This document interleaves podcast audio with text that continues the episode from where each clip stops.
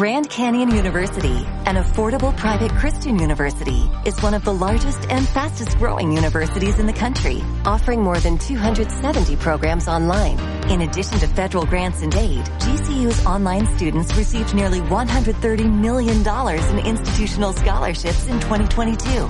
Find your purpose at Grand Canyon University. Private, Christian, affordable. Visit gcu.edu slash myoffer to see the scholarships you may qualify for. Bienvenidos a la clase de esta semana. El día de hoy vamos a estar viendo Romanos 7. Vamos a comenzar con este nuevo capítulo en el libro de Romanos. Pero antes de comenzar, quiero que hagamos un repaso de lo que ya hemos visto en Romanos. Porque, como te dije, estamos por entrar al séptimo capítulo y ya hemos cubierto bastante terreno. Y lo que puede pasar es que olvidemos la imagen grande de la carta al enfocarnos en los detalles de ciertos versículos. En Romanos capítulos del 1 al 3, Pablo demuestra que todos necesitamos salvación, judío y gentil, porque todos están bajo pecado. Romanos 3.9. En Romanos 3 al 5 vemos el tema de la justificación por fe sin obras, el cómo podemos ser declarados justos cuando no somos justos en nosotros mismos. Esto se explicó en los capítulos pasados, y en el capítulo 1 el hombre es considerado como reprobado.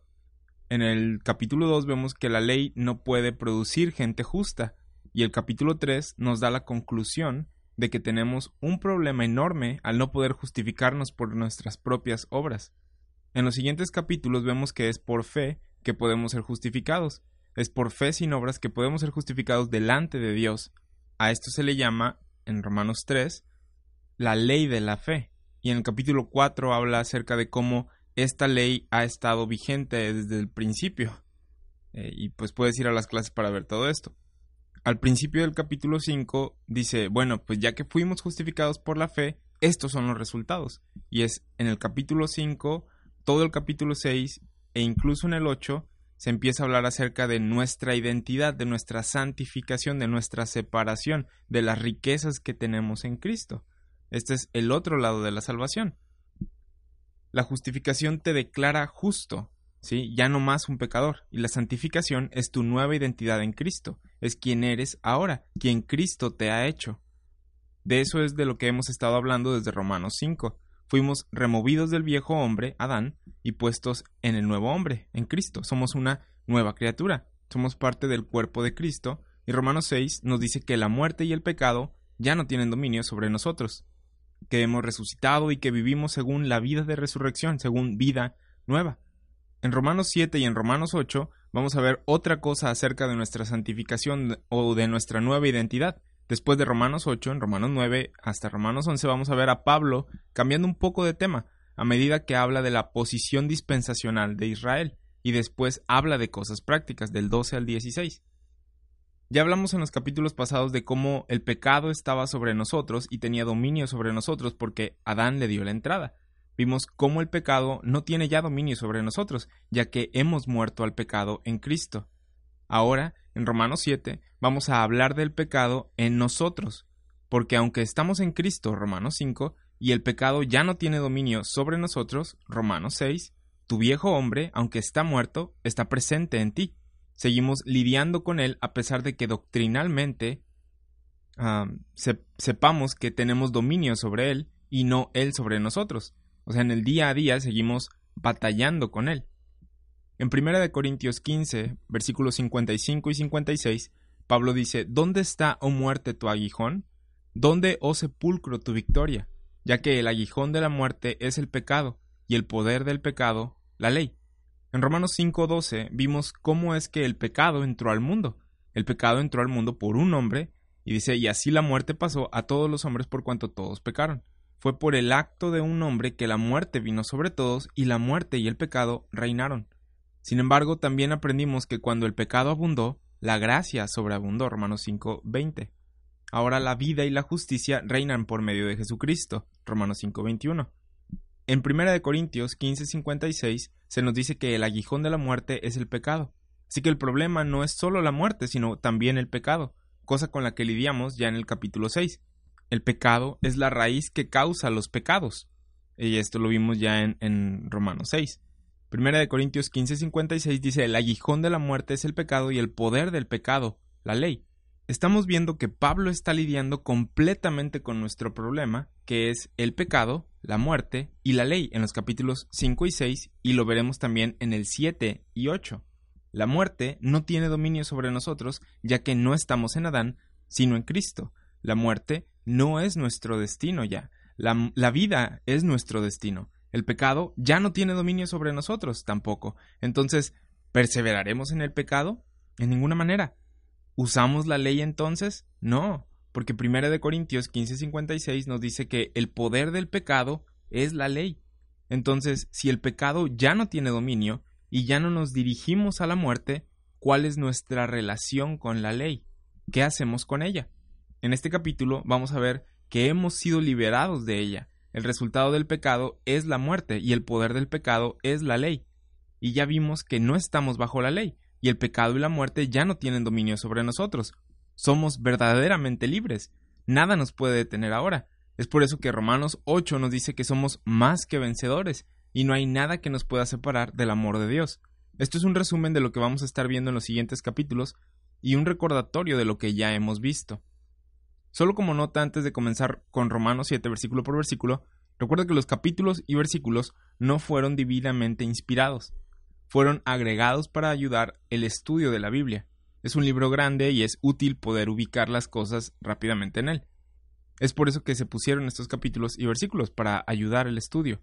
Sin embargo, esas divisiones no significa que, por ejemplo aquí en Romanos 7, Pablo esté hablando de otra cosa. Él está continuando con la misma idea. En ocasiones al dividir capítulos sí se está hablando de otra cosa, pero aquí no. Él sigue con la misma línea de pensamiento. En Romanos 7.1 vemos que está lidiando con la ley, pero nota lo que dice. ¿Acaso ignoráis, hermanos, que la ley se enseñorea del hombre entre tanto que éste vive? Él comienza con una pregunta. ¿De dónde viene esta pregunta? Si regresamos al capítulo 6, Romanos 6:22 vemos que hemos sido liberados del pecado y hechos siervos de la justicia, y tenemos por fruto la santificación y como fin la vida eterna. Ahora que estamos en Cristo, nuestro fin ya no es muerte, sino vida eterna. Romanos 6:23 no es una declaración de los pecados que hemos cometido, sino de la naturaleza dentro de nosotros. Dice, la paga del pecado, la naturaleza del pecado en ti, es muerte, mas la dádiva de Dios es vida eterna en Cristo Jesús, Señor nuestro. La única forma de tener vida es estando en Cristo, es por medio de la dádiva de Dios. Entonces, al hablar de la dádiva de Dios que se mencionó desde Romanos 5, la pregunta que en la mente judía surge, ¿y la ley? ¿Qué hacemos con ella? Esa también fue dada por Dios. Pensé que la ley decía que si la obedecíamos recibiríamos bendiciones. Y Jesús mismo dijo esto en Mateo 15, que para tener vida eterna se tienen que cumplir los mandamientos.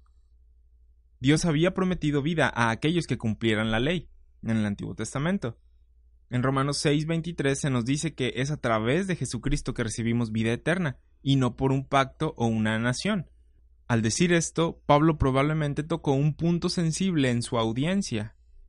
En Romanos 7:1 se nos da una pista acerca de la audiencia a la que Pablo le habla. Él dice, ¿acaso ignoráis, hermanos? Y me brinqué hace ratito que leí, que leí Romanos 7.1, lo que estaba en paréntesis. Dice, pues hablo con los que conocen la ley. Como lo hablamos en clases pasadas, Pablo está hablándole a una audiencia mixta. No solo les está hablando a gentiles y no solo les está hablando a judíos. Les habla a judíos y gentiles. Sin embargo, en Romanos 7, como en otros lugares, les habla principalmente a judíos. ¿Por qué? Porque está hablando de la ley. ¿Qué relación tenía un gentil con el dominio de la ley y estar debajo de ella? Ninguna. Ellos solo tenían que bendecir a Israel y no tenían que seguir la ley. Esa fue dada a Israel. Ellos se enorgullecen de hecho de eso y dicen Dios nos dio la ley a nosotros. Y de hecho también dicen que los gentiles tenían una ley más facilita que ellos.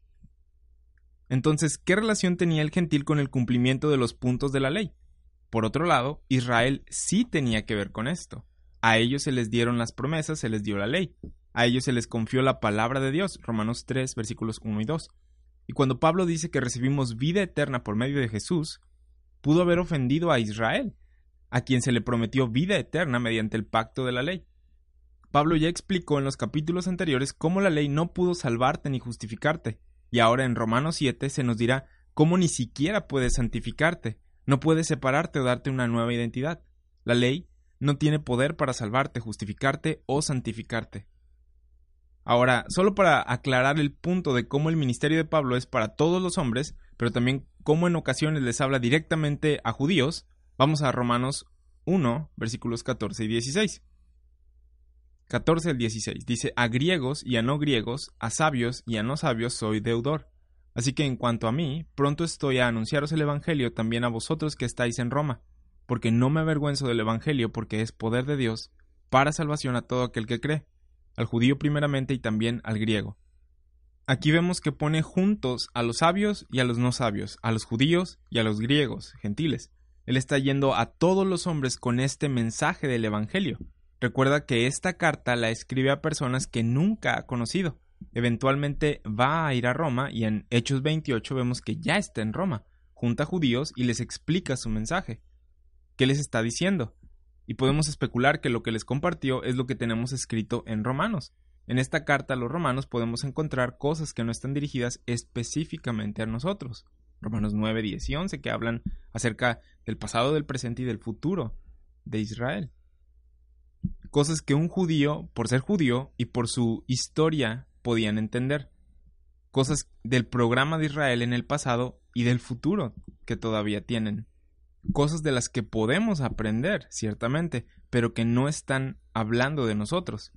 Pablo escribe esta carta y en ocasiones se dirige a los judíos diciéndoles que la ley no los pudo ni los podrá salvar, pero que estaba compartiendo este mensaje de la gracia de Dios, Romanos 1.16 nos dice que este Evangelio es para todos, judío y gentil. Durante el resto del capítulo 1 habla de los gentiles paganos y cómo terminaron con una mente reprobada. Después en el capítulo 2 de Romanos fija su atención en los judíos y podemos ver eh, esto porque en Romanos 2.17 dice aquí tú tienes el sobrenombre de mexicano. No, dice judío. No está hablando de los gentiles entonces.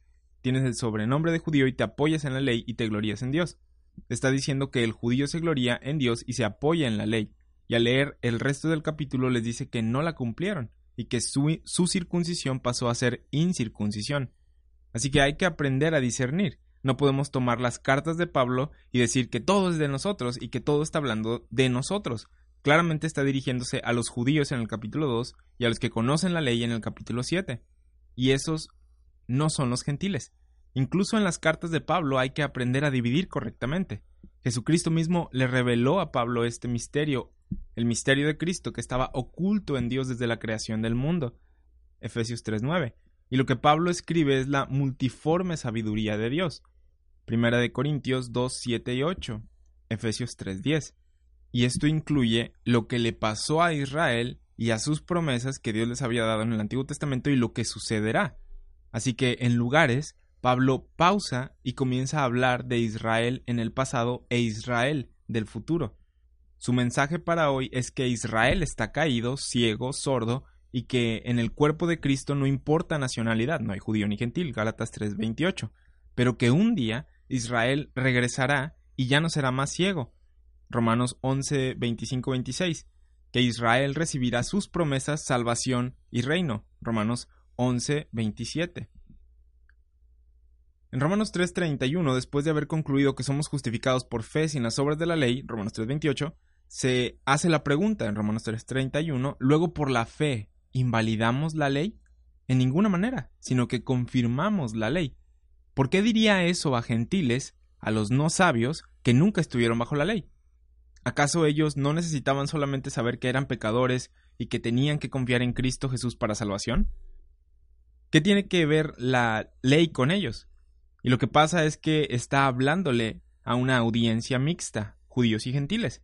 Les habla a judíos mostrándoles que ellos tampoco podían cumplir la ley, y por esto pregunta, ¿por la fe invalidamos la ley? Y su respuesta es no, sino que confirmamos la ley. En Romanos 7 vamos a llegar a la respuesta completa de la pregunta de Romanos 3:31. ¿Cómo confirmamos la ley si no estamos bajo la ley? Aprendemos en Romanos 3 que la ley nos da conocimiento de pecado. Gálatas 3 nos dice que era nuestro ayo, nuestro tutor, para llevarnos a Cristo. Ahí es donde predicas gracia. Sin la ley no tendrías conocimiento de pecado, así que es por la ley que somos muertos a la ley. Así responde, en Romanos 7, la pregunta de Romanos 3:31, Pablo. Luego en Romanos 4.1, el capítulo que sigue, comienza diciendo que pues diremos que halló Abraham nuestro padre según la carne. ¿El padre de quién es? Es Abraham, de Israel. Como recordarás, en ese capítulo hablamos de la ley de la fe y cómo es que Dios justificó a Abraham y a David en el pasado por fe sin obras. Sin embargo, pareciera que estuviera explicándoles el asunto a un judío, porque habla de Abraham, de David, de la circuncisión, de cuándo fue circuncidado Abraham, cosas irrelevantes para un gentil, pero para los judíos es algo muy significativo. Utiliza esto para mostrarles que son salvos por fe sin obras de la ley, que es por gracia y fe que les imputa justicia y responde sus objeciones.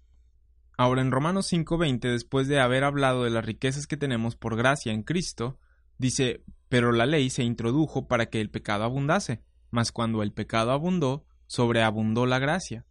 Pablo dice esto porque en su audiencia hay judíos aguantándose el aliento por decir, sé que estás hablando de gracia, Pablo, pero ¿qué onda con la ley? Dios nos dio la ley. Esa es la dádiva de Dios. Dios nos dio la ley. ¿Sí? Y dice, la ley se introdujo para que el pecado abundase, Pablo, contesta. Así que no hizo nada para ayudar con el problema la ley, sino que lo hizo peor. Entonces podemos darnos cuenta de que en ocasiones se dirige a su audiencia judía y sus posibles objeciones, porque a ellos se les había prometido salvación en el pasado. Si había gente que conocía algo acerca de la voluntad de Dios, estos eran los judíos. A los gentiles no se les dio la palabra de Dios. Por eso se dirigía a ellos aquí y les respondía las dudas que podían tener. En Romanos capítulo 9 versículo 3, y nada más para que veas, ya estamos más cerca de este capítulo, pero en Romanos 9 vamos a ver que a partir del capítulo 9 hasta el capítulo 11, Pablo habla de la posición que Israel tiene en esta dispensación de la gracia. Romanos 9, 3 y 4 dice, porque deseara yo mismo ser anatema, separado de Cristo por amor a mis hermanos, los que son mis parientes según la carne, que son israelitas. Romanos de 9 al 11 habla específicamente de Israel y lo que Dios ha hecho con la nación. Aquí responde la pregunta del por qué no ha establecido el reino prometido desde el Antiguo Testamento. Esta pregunta la responderemos cuando lleguemos a Romanos 9, 10 y 11. En Romanos 10, 1 dice, hermanos, ciertamente el anhelo de mi corazón y mi oración a Dios por Israel es para salvación. ¿De quiénes está hablando? De Israel. La carta a los romanos es fascinante, está llena de fundamentos para la salvación bajo la dispensación de la gracia. Sin embargo, hay porciones grandes en esta carta en la que lidia con los cabos sueltos de Israel y sus preguntas. Así que debemos de ser cuidadosos de conocer el contexto de los versículos que sacamos, incluso en las cartas de Pablo.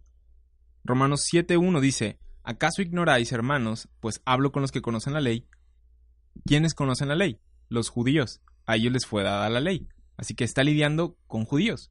Él les dice, ¿acaso, hermanos, ignoráis que la ley se enseñorea del hombre entre tanto que éste vive?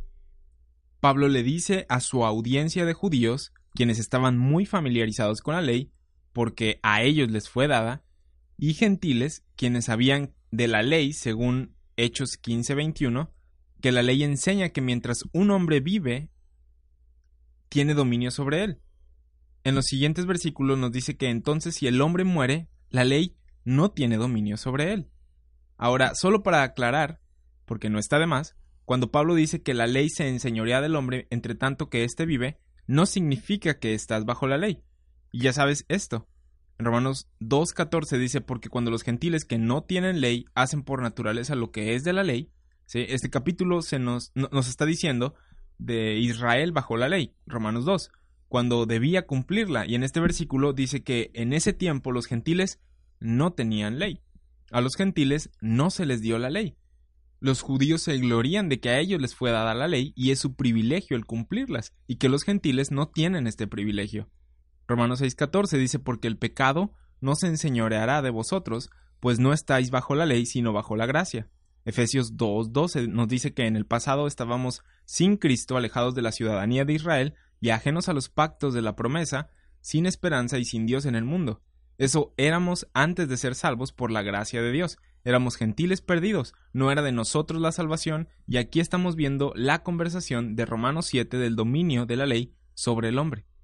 Romanos 7.2, porque la mujer casada está sujeta por la ley al marido mientras éste vive, pero si el marido muere, ella queda libre de la ley del marido. En este versículo Pablo está explicando la ley. Al mencionar que la ley tiene dominio sobre el hombre se está refiriendo a las leyes matrimoniales. Esto lo vemos en los versículos 2 y 3 de Romanos 7. Ahora, si vamos a Deuteronomio 25, vamos a ver esto de que cuando un hombre muere, las obligaciones legales, los tratos, las deudas que la persona tenía quedan anuladas. ¿Por qué? Porque ya no podía cumplir los tratos o pagar las deudas, sino que, pues, de cierta forma quedaba libre de estas.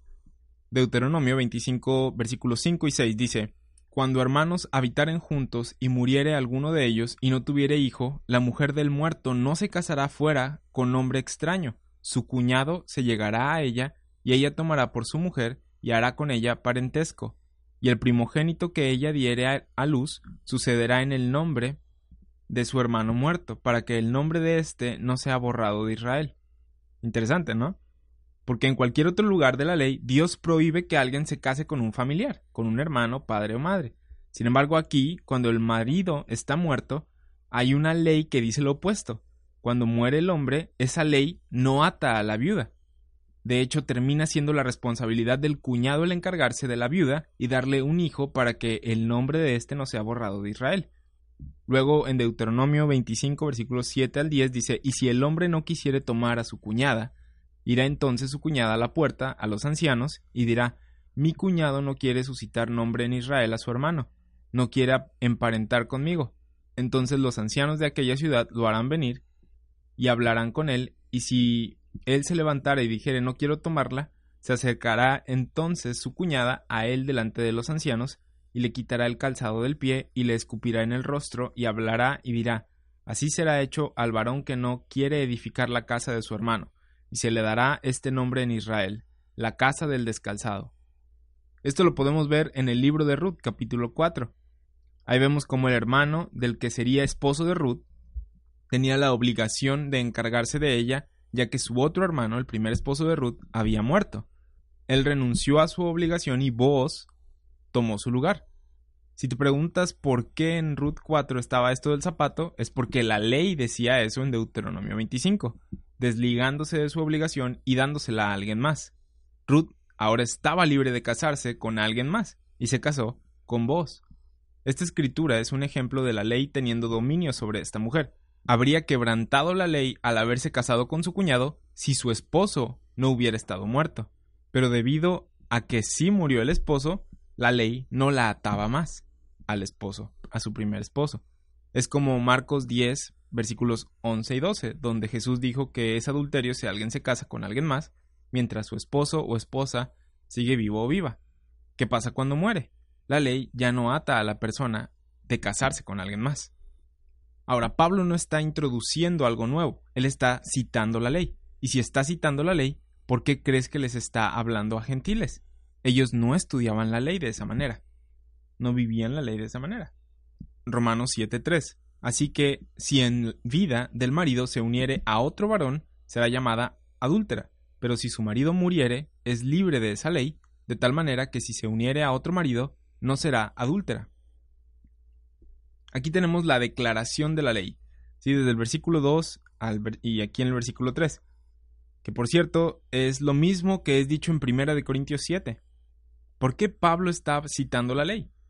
posiblemente esté hablando de alguien casándose con alguien bajo la ley, un matrimonio interracial, un creyente de la gracia y alguien bajo la ley, y querían saber, pues, cómo operar.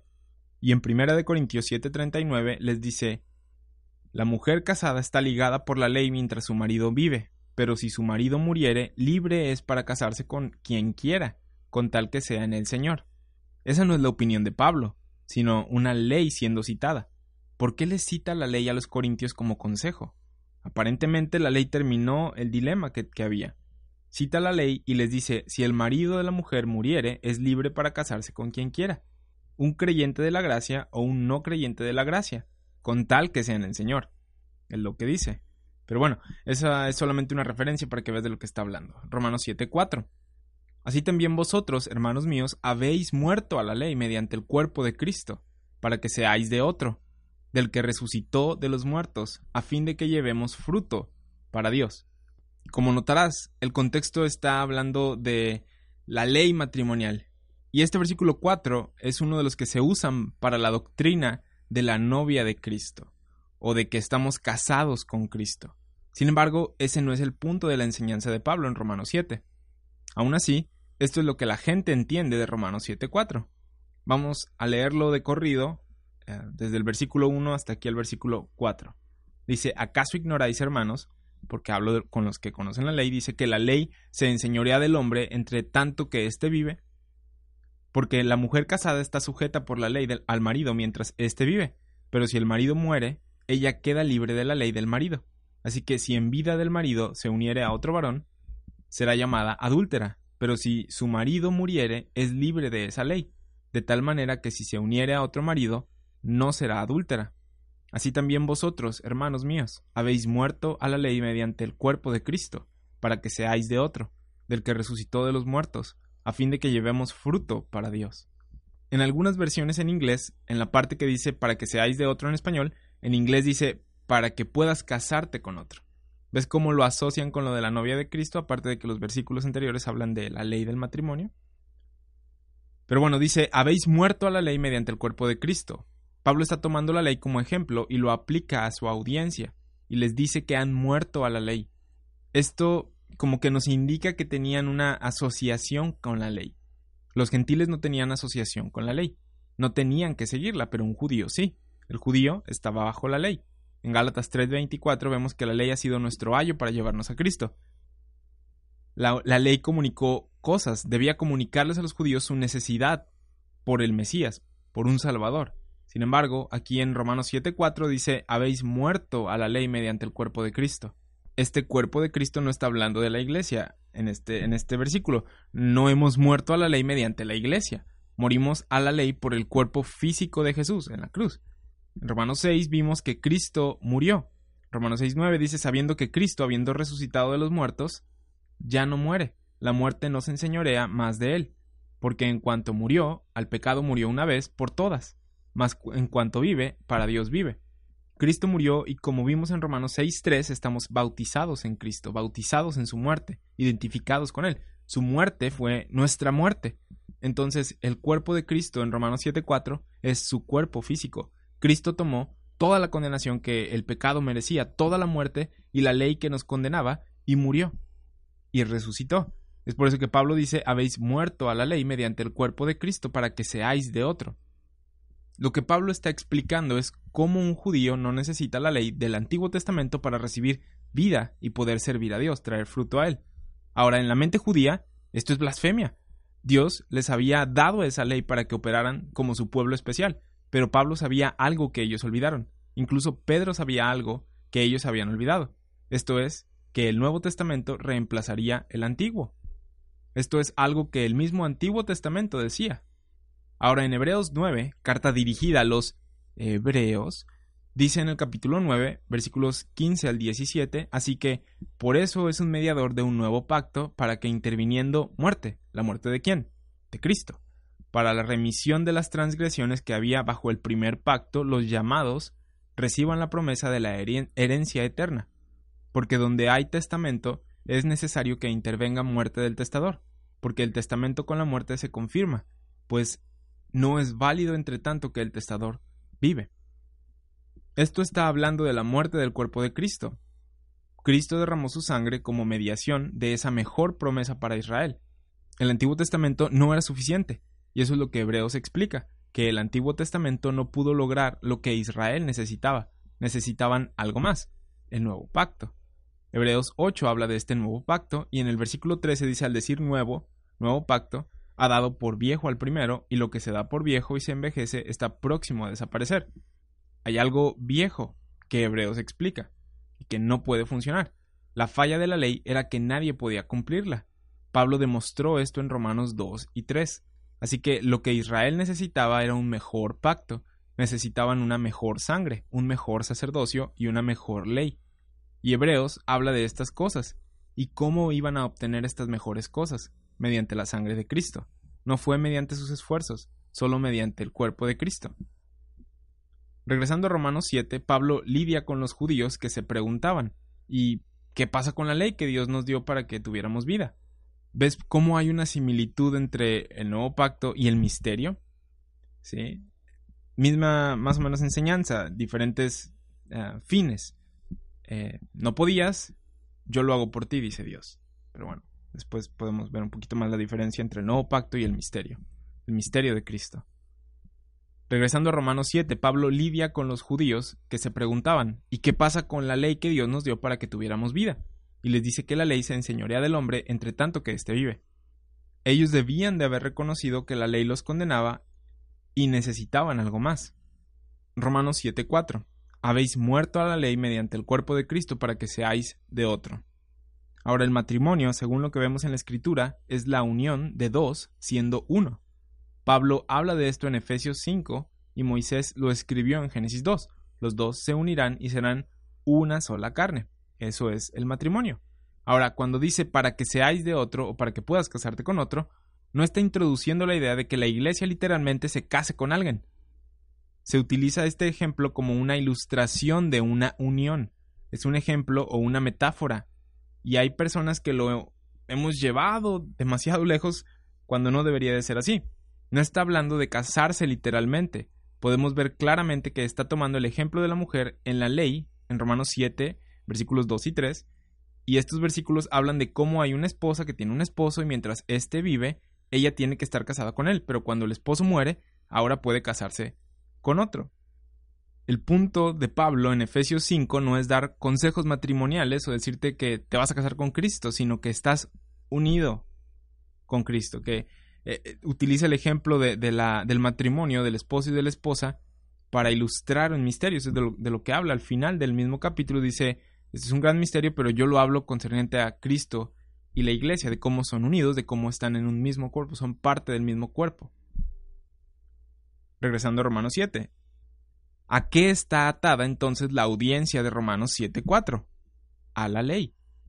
La ley se enseñoreaba de ellos entre tanto que vivieran, hasta que murieran. Ahora son libres de casarse con otro. ¿Cómo podía operar Israel sin el programa de la ley? Habían muerto la ley y la ley ya no se enseñoreaba de ellos. Pablo les está dando la solución a los judíos para unirse a otro, para poder unirse a otro legalmente. Le dice a Israel, incrédulo, puedes creer en Cristo, Él es el que ofrece salvación.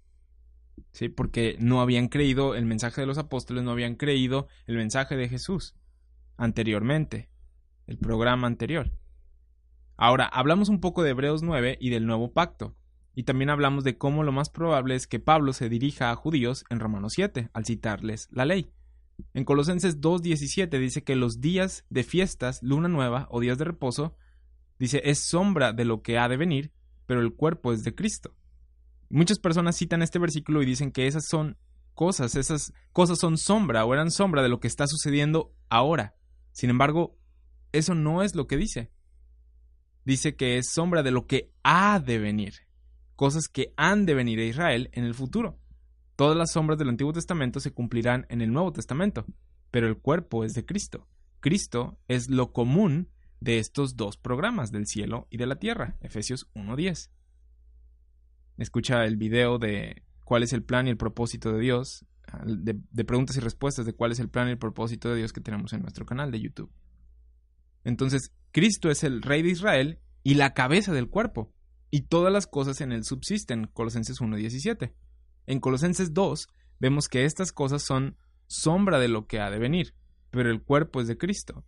Él es el mediador del nuevo pacto y la cabeza de la iglesia. Él tiene que ver con ambas cosas, con ambos programas. Su voluntad no es un misterio ya. Efesios 1, 9 y 10 dice, dándonos a conocer el misterio de su voluntad, según su beneplácito, el cual se había propuesto en sí mismo, de reunir todas las cosas en Cristo en la dispensación del cumplimiento de los tiempos, así las que están en los cielos como las que están en la tierra. Ay, Marco, esto como que ya se está poniendo un poquito complejo, ¿no? Sí, pero es necesario que veas esto. Los dos programas de Dios, el programa para la tierra y el programa para los lugares celestiales. Es necesario que veas que en la Biblia no siempre se habla de ti, incluso en las cartas de Pablo. Estamos viendo el ejemplo de Romanos 7 en el que se les habla a los que conocen la ley. Y en Romanos 9, 10 y 11 vamos a ver que se referirá a los judíos una vez más y hablará de su salvación futura. Romanos 11, 26. Vamos a Jeremías para aprender del matrimonio que Dios tenía con Israel. Hay una diferencia entre la manera en la que Dios le dijo a Israel que fue como esposo para ellos y cómo Dios nos enseña que estamos en el cuerpo de Cristo utilizando el matrimonio como ejemplo. La forma en la que el matrimonio es enseñado a Israel es como un contrato, una promesa. La manera en la que se explica el matrimonio a la iglesia es que somos miembros del cuerpo de Cristo, que estamos unidos a Él. Jeremías 2.2 dice, Anda y clama a los oídos de Jerusalén, diciendo, Así dice Jehová, me he acordado de ti, de la fidelidad de tu juventud, del amor de tu desposorio, cuando andabas en pos de mí en el desierto, en tierra no sembrada. Dios iba tras de Israel en el desierto. Ahora, Él no está hablando de los individuos, sino de la nación. Jeremías 3.1 dice, dicen, si alguno dejare a su mujer y yéndose ésta de él, se juntare a otro hombre, eso es lo que estamos viendo en Romanos 7.4, ¿no? Dice Jeremías 3, ¿volverá a ella más? ¿No será tal tierra del todo mancillada? Tú pues has fornicado con muchos amigos, mas vuélvete a mí, dice Jehová. Está hablando de Jerusalén, de Israel, no está hablando de los individuos, sino de la nación. Él dice, vuélvete a mí, nación. Teníamos un contrato, teníamos un compromiso, había una ley, y están cometiendo adulterio al no seguirla, al no cumplirla. Seguimos en Jeremías 3, versículos 7 y 8, y dice, Y dije, después de hacer todo esto se volverá a mí, pero no se volvió, y lo vio su hermana la rebelde Judá. Ella vio que por haber fornicado la rebelde Israel, yo la había despedido y dado carta de repudio, de divorcio. No está hablando de individuos cometiendo adulterio, sino de Israel como nación, no siguiendo la ley. Tenían un contrato y no lo estaban cumpliendo. No estaban cumpliendo su parte del trato. Jeremías 3, versículo 14 al 16. Convertíos, hijos rebeldes, dice Jehová, porque yo soy vuestro esposo. Y os tomaré uno de cada ciudad y dos de cada familia, y os, y os introduciré en Sión. Y os daré pastores según mi corazón, que os apacienten con ciencia y con inteligencia. Y acontecerá que cuando os multipliquéis y crezcáis en la tierra, en esos días, dice Jehová, no será, no se dirá más, arca del pacto de Jehová, ni vendrá al pensamiento, ni se acordará de ella, ni la echarán de menos, ni se hará otra. ¿De qué está hablando? ¿El arca del pacto se irá? ¿Con qué será reemplazada? Con el nuevo pacto, con el Nuevo Testamento. Está hablando del reino venidero. Dios les dice, estoy casado con ustedes, los voy a traer a Sion, vuélvanse de sus malos caminos, arrepiéntanse. Jeremías 3:17 En aquel tiempo llamarán a Jerusalén trono de Jehová, y todas las naciones vendrán a ella en el nombre de Jehová en Jerusalén ni andarán más tras la dureza de su malvado corazón. ¿Qué está diciendo? Jerusalén. No está hablando de la iglesia aquí, está hablando de la ciudad que Dios le prometió a Israel, en la que él reinaría como parte de su pacto. Versículo 18. En aquellos tiempos irán de la casa de Judá a la casa de Israel y vendrán juntamente de la tierra del norte a la tierra que hice heredar a vuestros padres. Una tierra. Si sabías que está hablando de nuestros padres Miguel Hidalgo, Vicente Guerrero, no, claro que no. Está hablando de la tierra prometida, de la tierra que Dios le prometió a Abraham, Isaac y Jacob. Está hablando de un pedazo de tierra en específico. A nosotros no se nos dio esa promesa. Nosotros no somos parte de la nación de Israel, sino parte del cuerpo de Cristo. Continuamos en Jeremías, versículo 20, dice, Pero como la esposa infiel abandona a su compañero, así prevaricasteis contra mí, oh casa de Israel, dice Jehová. ¿Ves el problema? Israel cometió adulterio con la ley de Dios. Dios se casó con ellos mediante ese pacto, e Israel estaba cometiendo adulterio. En Romanos 7 los judíos podían decir, ¿y la ley? Dios nos prometió vida mediante la ley. Y Pablo dice, ustedes cometieron adulterio con la ley. Mejor morir a la ley para poder unirte a otro, porque bajo la ley estás condenado, serás juzgado por tu traición, por tu adulterio. En Jeremías 31, versículo 31 y 32, Jeremías habla del nuevo pacto y dice que Dios hará un nuevo pacto con la casa de Israel y con la casa de Judá, no como el pacto que hice con sus padres el día que tomé que los que tomé de su mano para sacarlos de la tierra de Egipto, porque ellos invalidaron mi pacto, aunque fui yo un marido para ellos, dice Jehová. Él fue como un marido, como un esposo para ellos. Ahora, esto no está hablando de individuos, sino de la nación. Él tenía un pacto matrimonial con ellos, un contrato, una promesa, un acuerdo. No había un contrato, promesa o acuerdo contigo. Efesios 2.2 estábamos ajenos a los pactos de promesa. Nuestra relación es diferente con Dios. Israel podía decir que tenía un contrato legal con Dios. Podía decir, Él es nuestro Dios y no el suyo.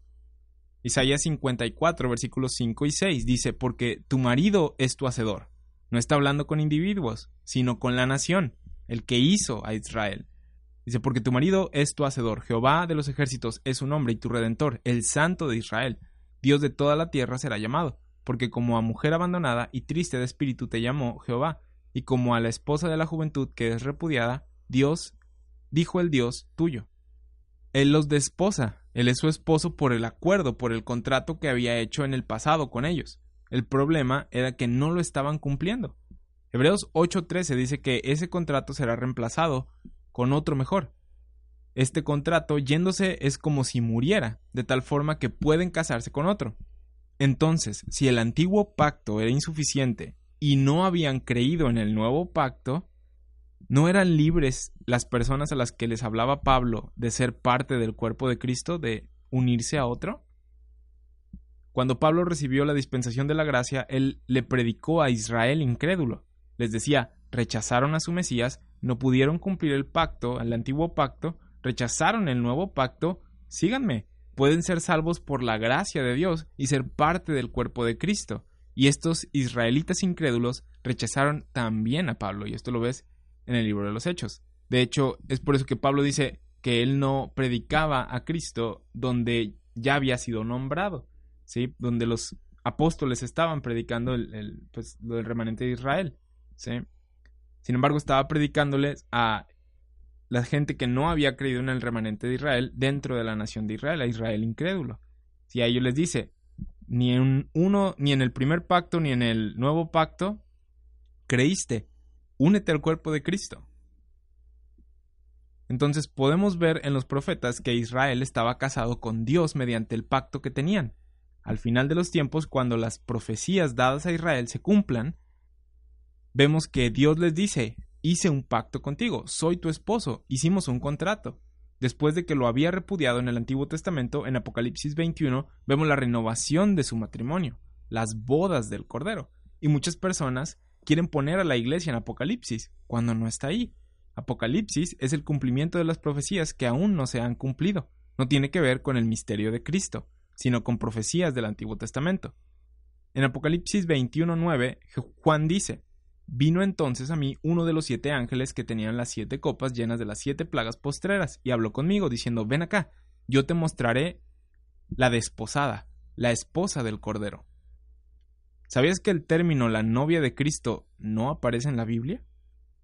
La desposada, la esposa del Cordero, es lo más cercano que tienes a esto. El Cordero es Cristo, unos dicen, y es por eso es que la novia de Cristo. Ok. Sin embargo, no está así en la Biblia, la novia de Cristo. Y la esposa del Cordero es descrita en el siguiente versículo.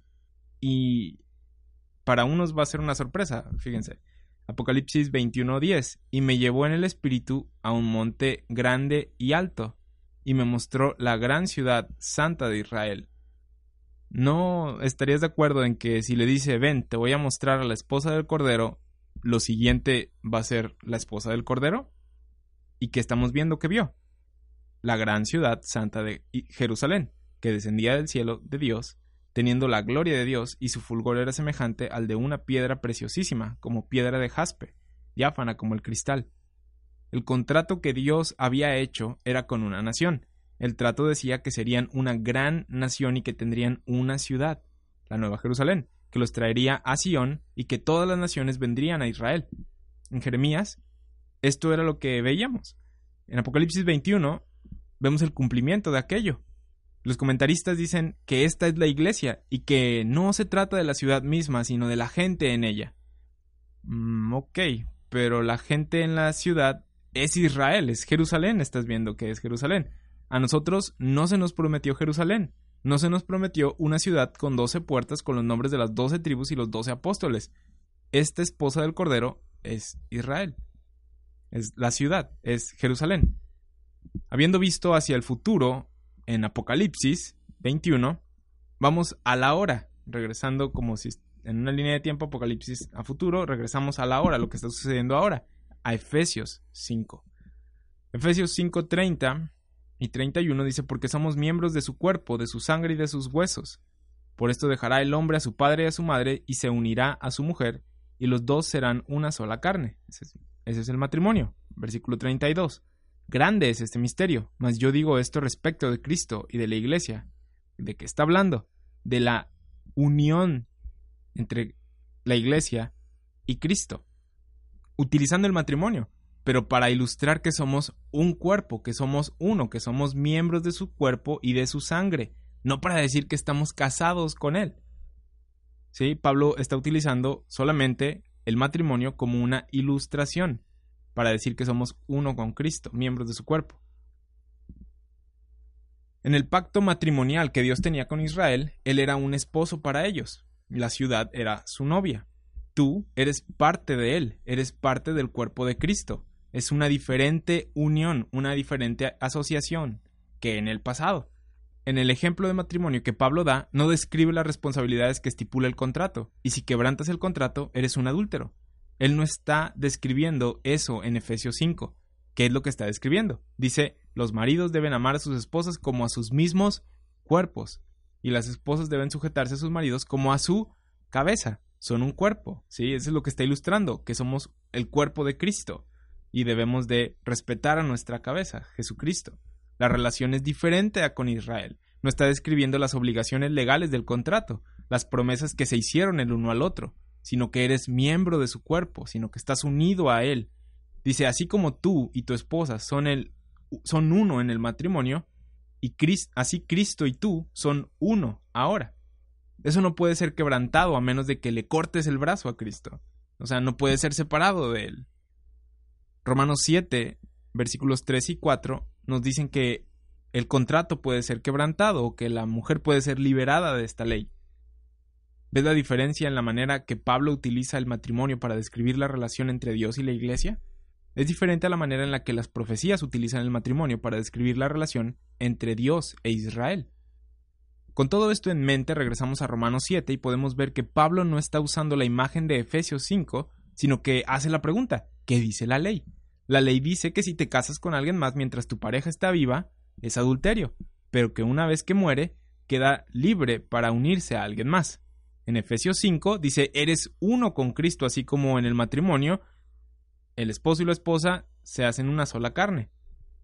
En Romanos 7, Pablo les habla a las personas que tenían un contrato, que lo quebrantaron, y les dice, necesitas entrar en Cristo, es la única que tienes, necesitas unirte a Él por gracia, porque rechazaste la otra unión, el nuevo pacto.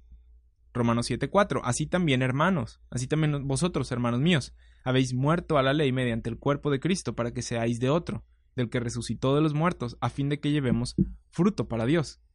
La ley no es lo que producirá fruto para Dios. Es Cristo en ellos lo que producirá fruto para Dios. Por cierto, esta es la función de ser liberados por la ley de la ley, no pecar. Fuimos liberados de la ley para llevar fruto para Dios, no para pecar. Tampoco es el que presentemos todas nuestras buenas obras delante de Dios como alguna clase de sacrificio el ser salvos por la gracia de Dios, estos judíos incrédulos siendo salvos por la gracia de Dios serían trofeos, son trofeos para Dios, porque Él hizo todo para salvarlos. Esto es para que los que creemos en el Evangelio, o sea, los que confiamos en Él, seamos para alabanza de su gloria. Efesios 1.12. Romanos 7.5. Porque mientras estábamos en la carne, las pasiones pecaminosas que eran por la ley, obraban en nuestros miembros llevando fruto para muerte cuando estábamos en la carne, cuando estábamos en el viejo hombre, como lo vimos en Romanos 6, dice las pasiones pecaminosas que eran por la ley, obraban en nuestros miembros llevando fruto para muerte. La carne de la que se habla no es quien eres tú ahora. Pero recuerda que en contexto les está hablando a israelitas, al pueblo Israel, a judíos que conocían la ley. Y dice, mientras estábamos en la carne, las pasiones pecaminosas que eran por la ley, obraban en nuestros miembros. Israel tenía la ley, creía que era un privilegio y creía también que les daría una mejor posición que los gentiles en el día del juicio. Pablo les dice que en la carne, aparte de Cristo, la ley hace que las pasiones pecaminosas obren en los miembros. Y esto de las pasiones pecaminosas, moviéndose es debido a que la ley había sido dada. Romanos 5:20 fue introducida para que el pecado abundase. Israel creyó que Dios les dio la ley como un privilegio, cuando el plan de Dios era dar la ley para demostrarles que incluso gente bajo la ley no podía cumplirla, que incluso gente que tiene una ventaja no puede. Dios dio la ley con el propósito de demostrar que la ley no podía salvar, que al tratar de hacer algo en nuestras fuerzas no la podemos hacer. Tus buenas obras no te pueden salvar. Romanos 3:19, pero sabemos que todo lo que la ley dice, lo dice para los que están bajo la ley, Israel, para que toda boca se cierre y todo el mundo quede bajo el juicio de Dios, ya que por las obras de la ley ningún ser humano será justificado delante de él, porque por medio de la ley es el conocimiento de pecado. Entonces, si es verdad que los judíos son pecadores como el resto de nosotros, y lo son, y tenían la ley, y la ley tenía dominio sobre ellos, ¿cuál era el resultado? ¿Cómo terminaban ellos operando? Y lo vemos a lo largo de la historia del pueblo de Israel.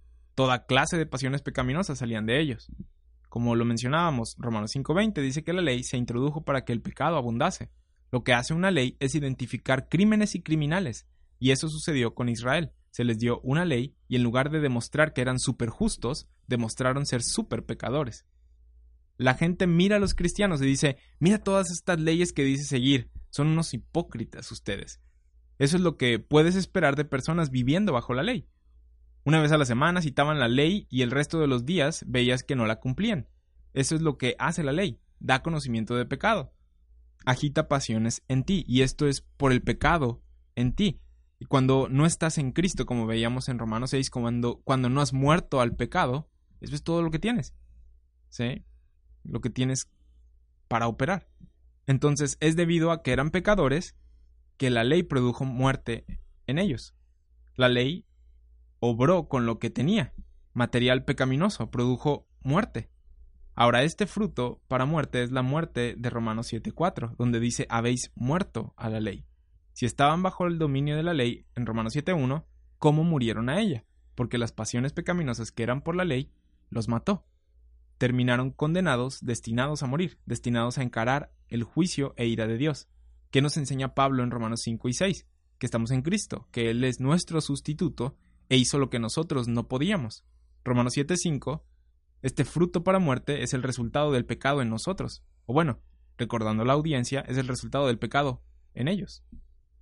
Romanos 7:6, pero ahora estamos libres de la ley por haber muerto para aquella en que estábamos sujetos, de modo que sirvamos bajo el régimen nuevo del Espíritu y no bajo el régimen viejo de la letra. Pero ahora estamos libres de la ley, dice. Y esto es crucial. Para los gentiles, a los que no se les fue dada la ley, a tú, tú que no confiabas en la ley, vas a Romanos 5 y 6 y ves que has sido puesto en Cristo y tu viejo hombre en Adán ha muerto. No estás bajo la ley, sino bajo la gracia. Y dices, grandioso, no estaba bajo la ley antes, no lo estoy ahora. Pero para los judíos, la ley era su vida.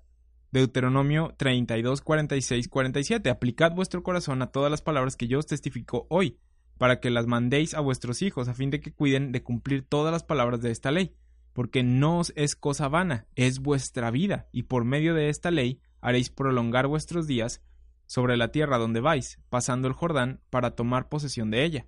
Eso es lo que ellos hacían, cumplían la ley, seguían la ley, eso era lo que los separaba de los demás, así es como se justificaban.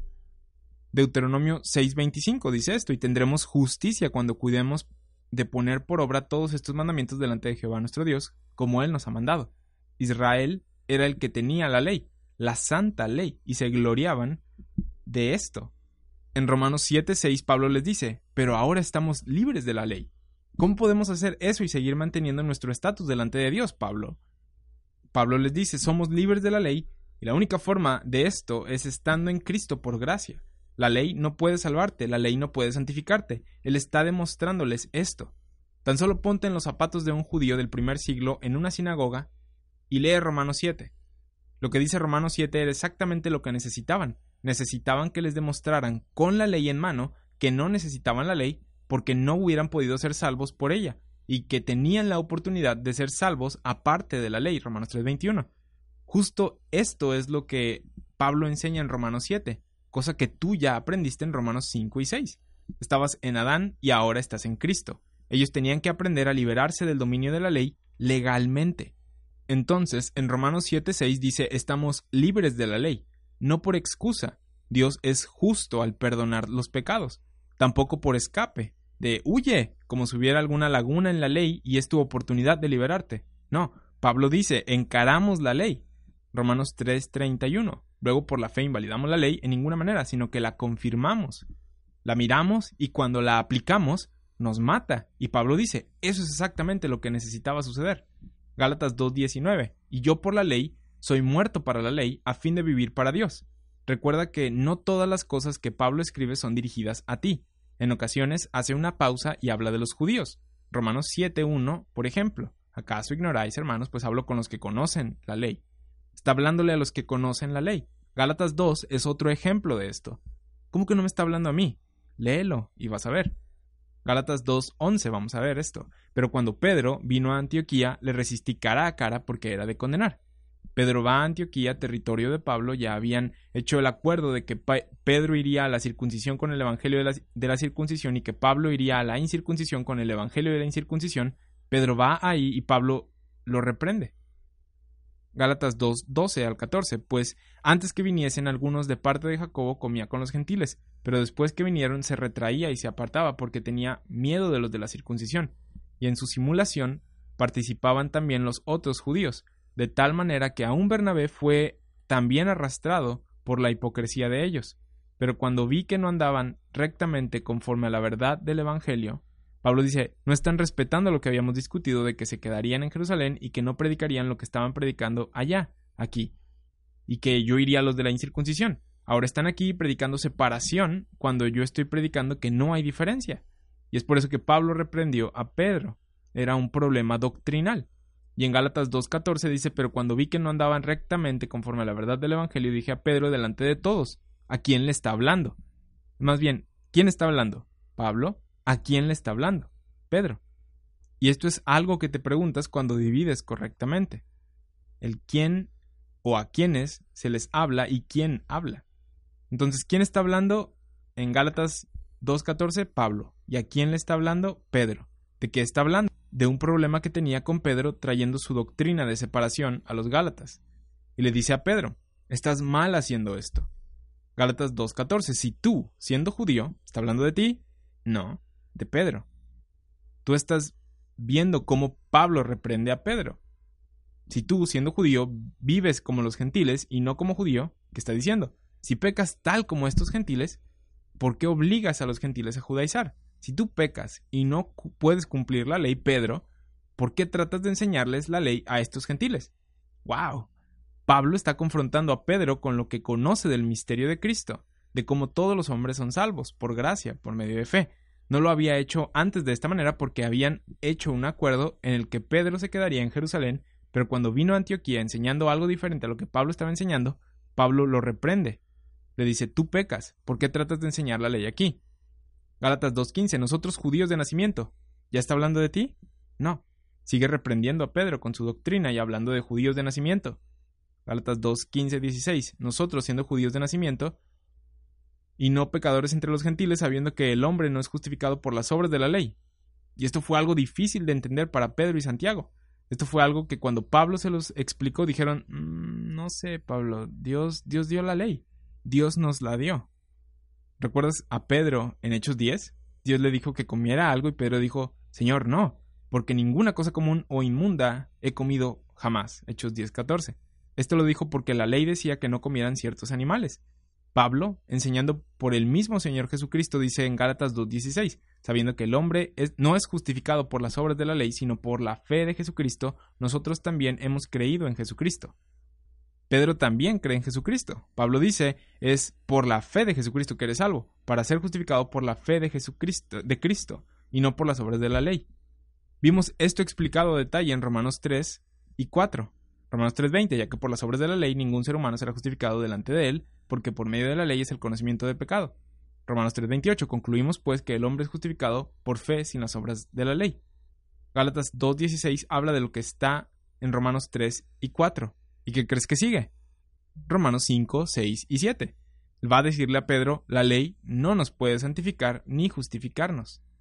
Seguimos leyendo en Gálatas, Gálatas 2, 17, 18, y si buscando ser justificados en Cristo también nosotros somos hallados pecadores, ¿es por eso Cristo ministro de pecado? En ninguna manera, porque si las cosas que destruí las mismas vuelvo a edificar, transgresor me hago. Pablo dice en Romanos 5 y 6 que ya no estamos en Adán, sino en Cristo. Entonces, ¿continuamos pecando? En ninguna manera. Lidiamos con la naturaleza de pecado, pero no voy a reconstruir mi viejo hombre. Está muerto. Romanos 6, 6. Gálatas 2.19. Ahora viene la enseñanza de Romanos 7. Porque yo por la ley soy muerto para la ley, a fin de vivir para Dios. Pablo está hablándole a Pedro de la relación de un judío con la ley en esta dispensación. Le dice a Pedro que se calle porque él estaba enseñando que la ley no podía salvarlos, justificarlos o santificarlos. Y le dice, por la ley soy muerto para la ley a fin de vivir para Dios. Le dice a Pedro, tú dices seguir la ley para vivir para Dios, pero yo soy lo suficientemente honesto para decir que por la ley soy un pecador y estoy muerto y al morir por la ley estoy vivo para Dios por medio de nuestro Señor Jesucristo. Gálatas 2.20, con Cristo estoy juntamente crucificado y ya no vivo yo, mas vive Cristo en mí, y lo que ahora vivo en la carne lo vivo en la fe del Hijo de Dios, el cual me amó y se entregó a sí mismo por mí.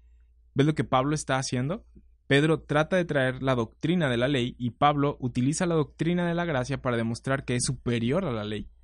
Él utiliza la ley y dice que la gracia enseña acerca de la ley, como la ley es útil como herramienta para darles a las personas conocimiento de pecado, para traerlos al Salvador y hacerles ver su necesidad de la gracia de Dios.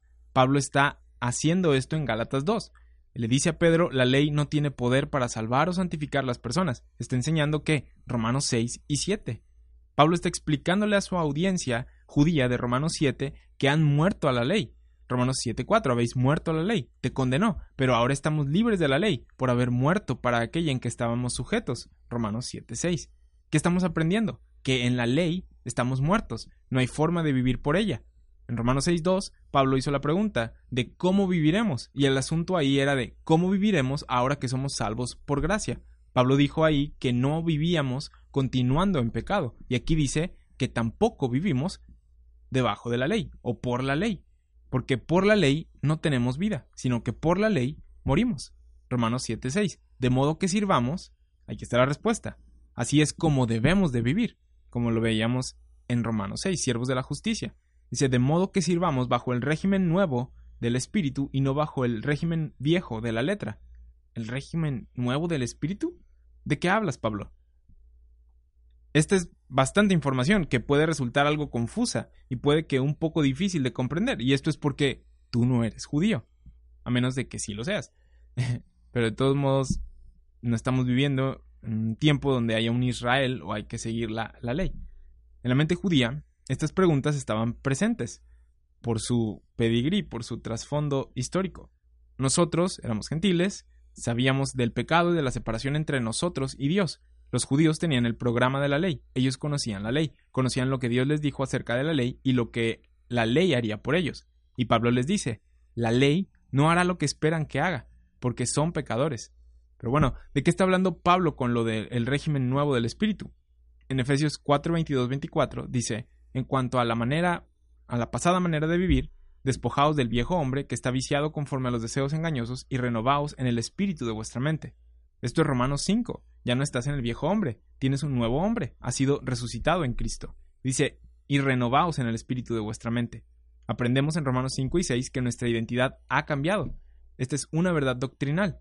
No lo sientes en tus miembros, es una verdad doctrinal que debes de considerar verdad, que debes de aprender y considerar verdad. Romanos 6, 11. Debes considerarte nuevo en Cristo, vivo para Él.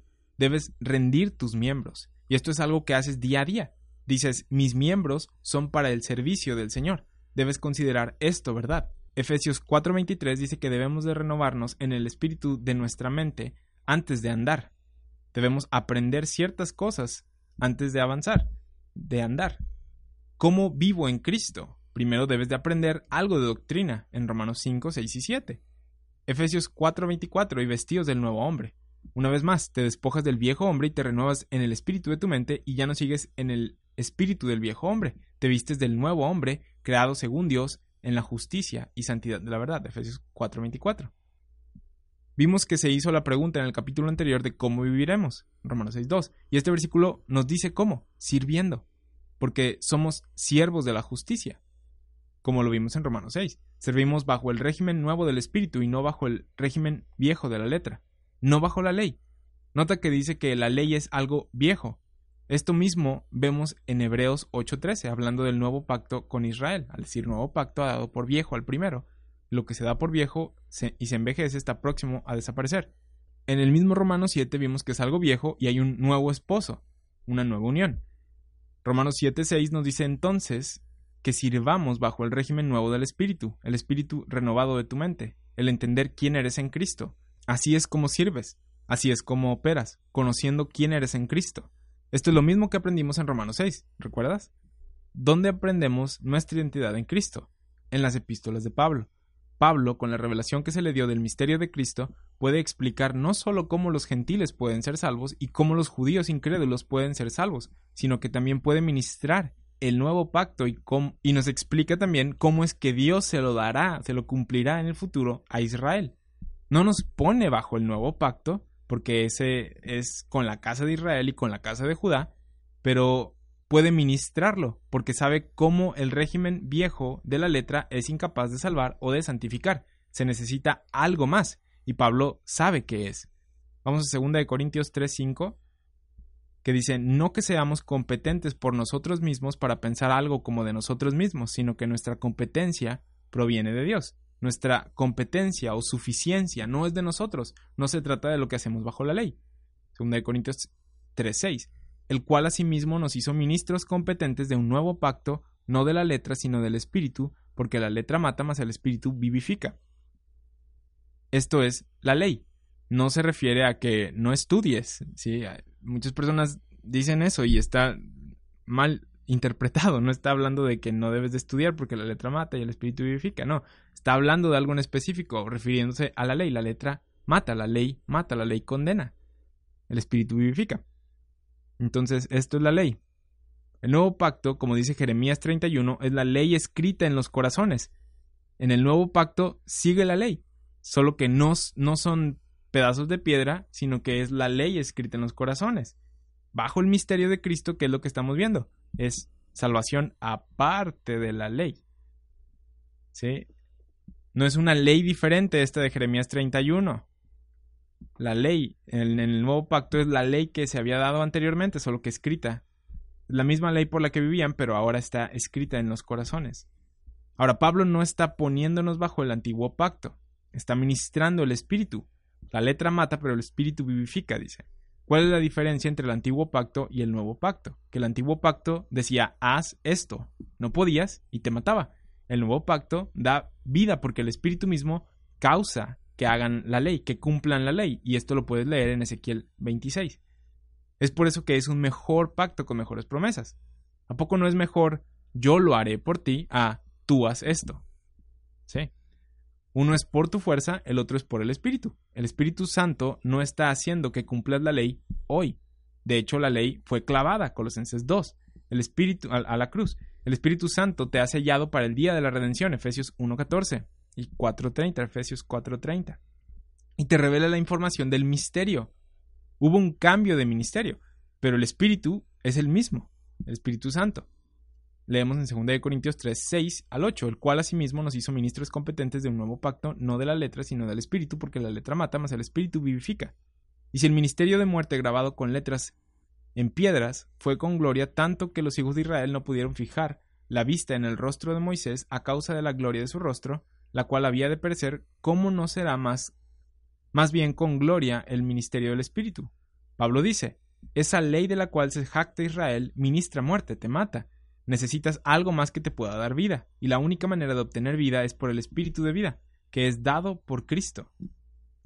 Según el misterio de Cristo recibes el Espíritu al creer el Evangelio. Según Pedro recibes el Espíritu por ser parte del nuevo pacto del remanente de Israel. El Espíritu causa que cumplas los mandamientos para poder entrar al reino según el nuevo pacto. El Espíritu, según el, el, misterio de Cristo, nos enseña que somos nuevas criaturas en Cristo, que somos miembros de su cuerpo, Jesús dijo que el Espíritu Santo hablaría de él. ¿Pedro y Pablo hablan de Jesús? Sí. ¿Pedro y Pablo hablan de la misma manera acerca de Jesús? No. Uno habla de Jesús según profecía y el otro habla de Jesús según el misterio de Cristo. Pero ¿ambos están hablando por el Espíritu? Sí. Entonces, la razón por la que dice que es un ministro competente del nuevo pacto es porque reconocía que se necesitaba el Espíritu de Dios. Tanto el misterio de Cristo como el nuevo pacto requieren al Espíritu Santo. Bueno, en Romanos 4 aprendimos que somos justificados por fe y no por la ley, y en Romanos 7 aprendemos que la ley tampoco nos hubiera podido santificar. Justificación es cómo eres declarado justo delante de Dios y santificación es el cómo operamos debido a nuestra nueva identidad en Cristo. Romanos 4 es necesario para que el judío que cree que es justificado por la ley sepa que no es por ahí la cosa. Romanos 7 es necesario para el judío que cree que la ley lo hace alguien bueno o que puede vivir por la ley. Ahora recuerda que a pesar de que en estos capítulos tratan directamente con cuestiones judías, podemos aprender de esto. Podemos saber que por nuestra fuerza no podríamos haber sido justificado o cambiar nuestra identidad. Es solo por el régimen nuevo del Espíritu que podemos operar ahora. Gálatas 4:4, pero cuando vino el cumplimiento del tiempo, Dios envió a su Hijo, nacido de mujer y nacido bajo la ley. Jesucristo vino, nació en Israel, ministró la circuncisión, eh, Romanos 15:8, él vivió bajo la ley y esto lo hizo para redimir a los que estaban bajo la ley, Gálatas 4:5. Cristo vino para redimir a Israel, ellos lo rechazaron y esto a fin de que recibiésemos la adopción de hijos. Él vino a Israel y nosotros terminamos siendo beneficiados. Esto lo sabemos porque Dios se lo reveló a Pablo, el misterio de Cristo. Gálatas 4, versículos 6 y 7 dice, y por cuanto sois hijos, Dios envió a vuestros corazones el espíritu de su Hijo, el cual clama Abba Padre. Así que ya no eres esclavo, sino hijo, ya no estás bajo el programa de la ley, sino bajo la gracia, y sí, hijo, también heredero de Dios, por medio de Cristo. Ya has recibido las bendiciones, no estás esperando las Efesios 1.3. Gálatas 4, 8, 9, más ahora, conociendo a Dios, o más bien siendo conocidos por Dios, ahora que estás en Cristo, Romanos 5, 5 y 6, ¿cómo es que os volvéis de nuevo a los débiles y pobres rudimentos a los cuales os queréis volver a esclavizar? ¿Ves la progresión aquí?